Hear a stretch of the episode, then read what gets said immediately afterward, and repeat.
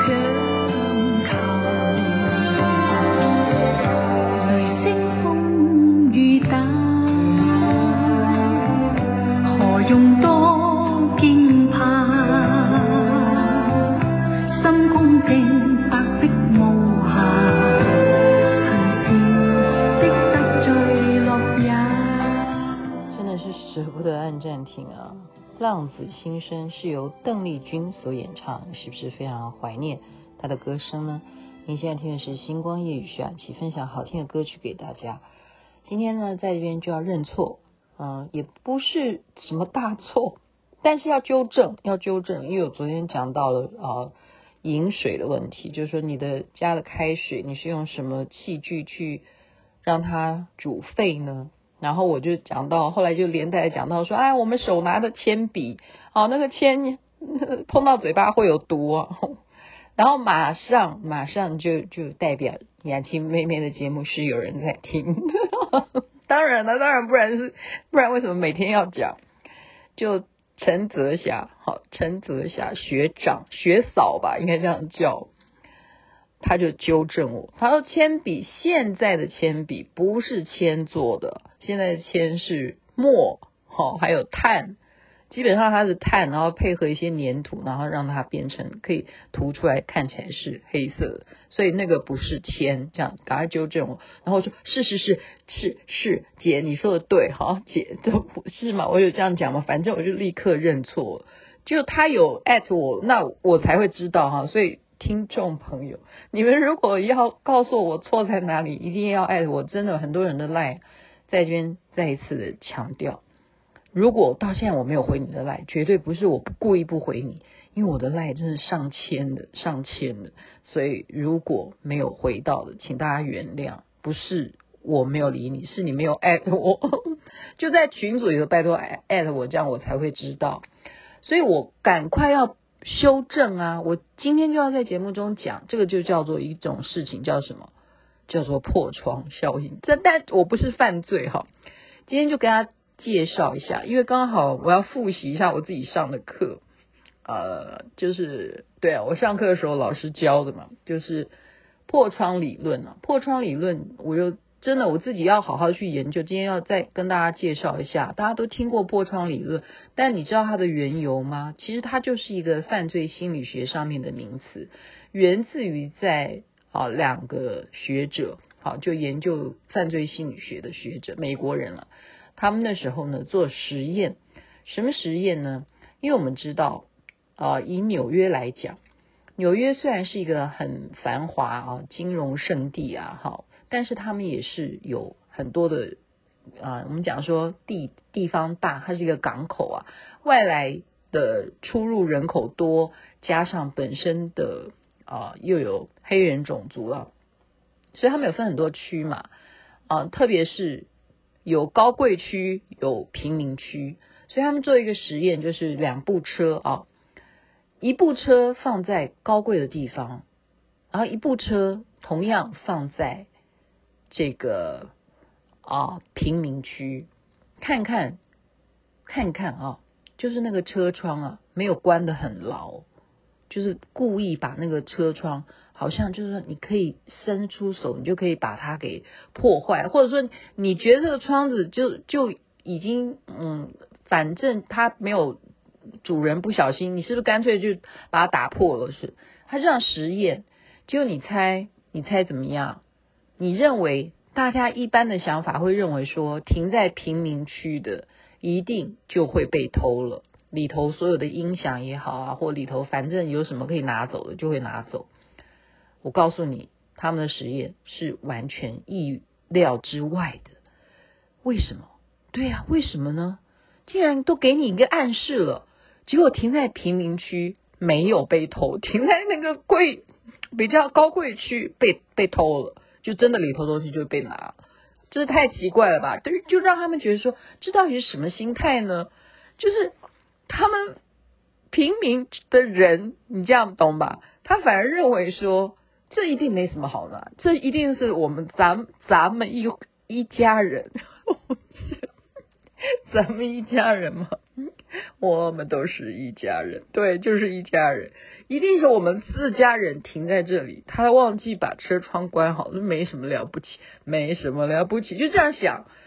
结果呢，他们就想，哦，原来你们是这样想，他们就再做了一个实验，就怎么样，就把贫民区的那个窗子呢，他不是让他没有关好，他是给他打一个洞了，他真的就是给他。好像有人丢石头，让他这个窗子前面的那个啊，前面的车子镜子，就给他打破玻璃，这样子停还是停在那里，不到两小时就立刻偷了，就立刻偷了，偷了里头所有的东西，就是这样。你说这是什么心情？这什么心态呢？这就产生了他们后来推广出来，这就是一种犯罪心理学。当你一个人，哦，你刚开始你没有发现说，哦，这件事情原来是可以这样做的，就后来发现说，哎，他明明就你看他的车窗都已经破了，那你就不能怪我去偷了，这什么？这这样子这对吗？哎，这对吗？不过讲到今天开车啊，刚刚大家有看到视频，我有。PO 出来哈，我没有办法每个群组都 PO，也许大家会觉得我在洗版。哎，我今天真的是开车看到两道彩虹在我眼前，两道彩虹，所以我就说祝福大家心想事成，吉祥如意哦。两道彩虹，哇！我上回是在我家面前现出两道彩虹，然后我就拍一个正照，然后啊，我是 PO 在哪里？有没有 PO 在脸书上？然后这一回呢，是我开车啊，就在我的康庄大道之前面，有两道彩虹，非常漂亮。好，这讲是这样讲破窗理论，刚刚讲破窗理论，不要不要不要小看哈。所以这种事情呢，就会让他们有一个结论，就是刚开始的时候，你就要明白，你根本就不要给他们有这种有机可乘。不管你是停在贫民区还是停在高贵区，你做任何事情啊，不是说车子啦，就是做做任何好，哪怕你是住家也好，你有没有发现一样啊，一样的道理哈，他们一样做这样的实验，就是当一个家有一扇窗子破了，他一扇窗子没有马上去补的话，很奇怪的，一天两天。三天之后，另外两扇窗子或者是他家的门都可能都被敲了，就大家会认为不知道什么心态，就走过去会去丢石头，就让下一个窗子也给他打破，就这样继续打破，继续打破，好像认为里头没人，可以这样玩弄玩弄那个房子，好，就见者有份，这是一种犯罪心理学。但是你说我们人体的潜意识里头有没有这些恶魔？我我我都我都觉得说那句话讲得好啊，就是人都会有那种见猎心喜这种这种细胞了哈，这是一种潜意识，我们也不能够小看。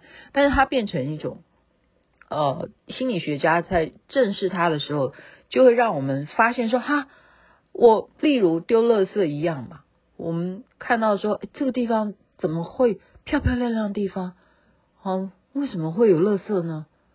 那你就开始觉得说啊，你这是破坏大自然，而且那个垃圾并不是你在那边，就像我们进滩呐，我们来进，你想想看，你进进一天都进不完呐、啊。我是说实在话，我们上次去芙蓉海水浴场，花美男去进滩，十只有给他们十五分钟，哎，就每一个人都已经袋子都已经差不多，就是这样。如果你进一天还是进不完，什么东西都有，所以就会产生颓废心理，这对人人体的这种沮丧啊，沮丧就是非常的无助。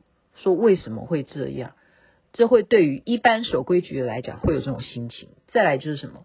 放弃了，我放弃要坚守这个，我很崇尚要爱清洁、爱护地球，绝对不乱丢垃圾这种游戏规则，我就放弃了。我不愿意再去 follow 这件事。再来更严重的人会从众心理，就是跟随你们一起丢吧。哦，这是最糟糕，这是最糟糕，这就是是我们刚刚讲的破窗效应，这就是跟随大家一起去打破那个窗子，破一个窗户，嗯，再来其他，我们一起丢石头就给他打破，全部都破，看你怎样，然后你最后找不到谁是凶手呢？因为有上千上百个人都去丢了，好，所以这是呃纽约政府呢，他们就是因为。这两个学者，他们发表了这个破窗理论在文章上面，然后他们就应用到来管理好治安上面，来训练所有的警察。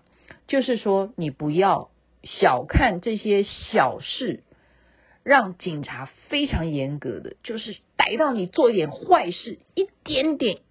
哪怕你就真的哦，有可能 啦。我我这是这，我先强调哈，我讲的哈，我错的话，那你们一样可以纠正我。我就说，哪怕可能他们有没有那么会去，警察会抓你丢不丢垃圾，这个我不知道。